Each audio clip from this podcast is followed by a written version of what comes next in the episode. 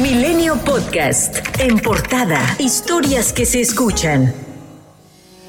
El representante de Morena ante el Instituto Nacional Electoral, Rafael Yergo, presentó un recurso de apelación ante el Tribunal Electoral del Poder Judicial de la Federación en contra del acuerdo que aprobaron seis de los once consejeros electorales sobre aplazar temporalmente la revocación de mandato. En Morena repudiamos la actitud negligente que han tomado seis de los once consejeros electorales del Instituto Nacional Electoral por frenar este ejercicio de democracia participativa y que están intentando violentar la constitución política de los Estados Unidos mexicanos. Y el presidente de la Cámara de Diputados, Sergio Gutiérrez Luna, informó que presentó una controversia constitucional ante la Suprema Corte de Justicia de la Nación en contra del acuerdo emitido por el INE. La acción del INE materializa una suspensión de derechos humanos, de derechos políticos, lo que está prohibido por la Constitución. Por lo anterior hemos solicitado a la Suprema Corte de Justicia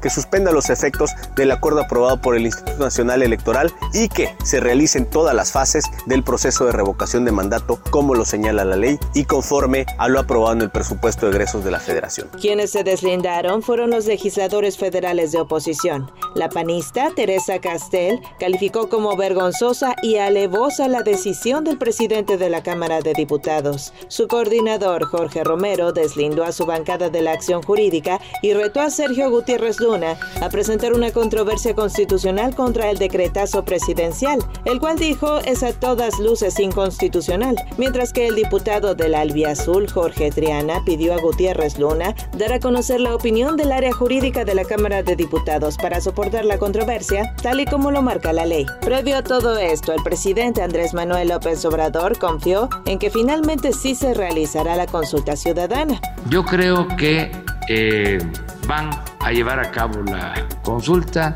va a haber eh, revocación o van a, aplicarse eh, o se va a aplicar este método democrático de la revocación del mandato. Estas son tácticas dilatorias, no muy serias que digamos, pero ya está en la Constitución. Mientras que la consejera Claudia Zavala dejó claro que la revocación de mandato se está haciendo y se va a concluir. Pero lo que está sobre la mesa es bajo qué modalidad, lo que solo será definido por la Suprema Corte de Justicia de la Nación más allá de las opiniones de otros servidores públicos.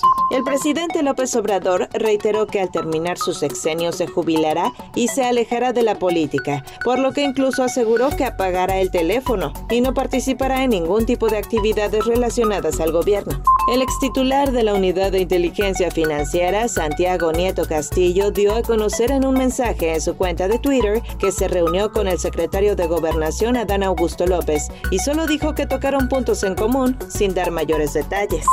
De mayo de 2019 a julio de 2021, en México cerraron sus puertas definitivamente 1.6 millones de establecimientos micro, pequeños y medianos, de acuerdo con el estudio sobre la demografía de los negocios 2021 dado a conocer por el INEGI. En 24 horas, México sumó 2.980 nuevos casos de coronavirus y 245 muertes, con lo que se acumulan 3.937.082 contagios y 290 8.161 defunciones, de acuerdo con la Secretaría de Salud.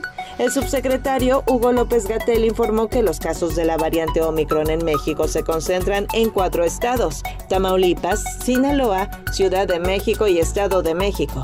Indicó que hasta el momento hay 23 personas con la variante Omicron. Sin embargo, la base de datos Gisaid contabiliza 25 contagios. Con la aparición de la variante Omicron, algunos países se enfrentan a una quinta ola de COVID-19. Ante este panorama, Tedros Adhanom, jefe de la Organización Mundial de la Salud, pidió reducir la desigualdad en el acceso a las vacunas, pues señaló que el 2022 debe ser el año en el que acabemos con la pandemia. Marcelo Ebrard tuvo una reunión a distancia convocada por el secretario de Estado estadounidense Anthony Blinken sobre la variable Omicron. El canciller dijo que el gobierno de México no se plantea aplicar restricciones de viajes. Además, subrayó la necesidad del fortalecimiento de las cadenas de suministro de material médico, la aceptación de distintos tipos de vacunas contra el COVID-19 y el objetivo de haber vacunado al 70% de la población mundial a finales de 2022.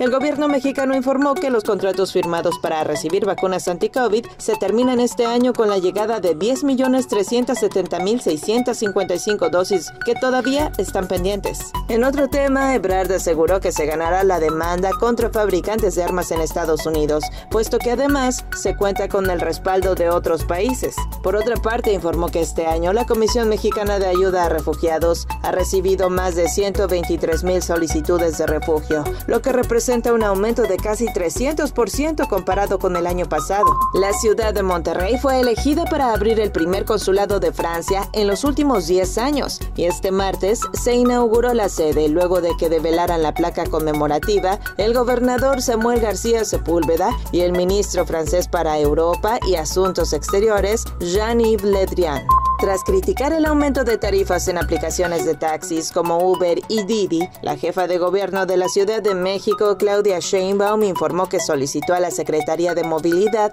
revisar la regulación en la materia, ya que hasta ahora solo hay un cobro por aprovechamiento. Entonces, en este momento la Secretaría está en un trabajo muy importante para seguir aumentando el número de taxis que se integren a esta aplicación e invitamos a los taxistas a que lo hagan. Es una gran oportunidad pues para dar un buen servicio, un servicio seguro y que eh, sean los taxistas de la ciudad quienes tengan eh, una parte importante de esta demanda aprovechando pues los altos precios de las aplicaciones.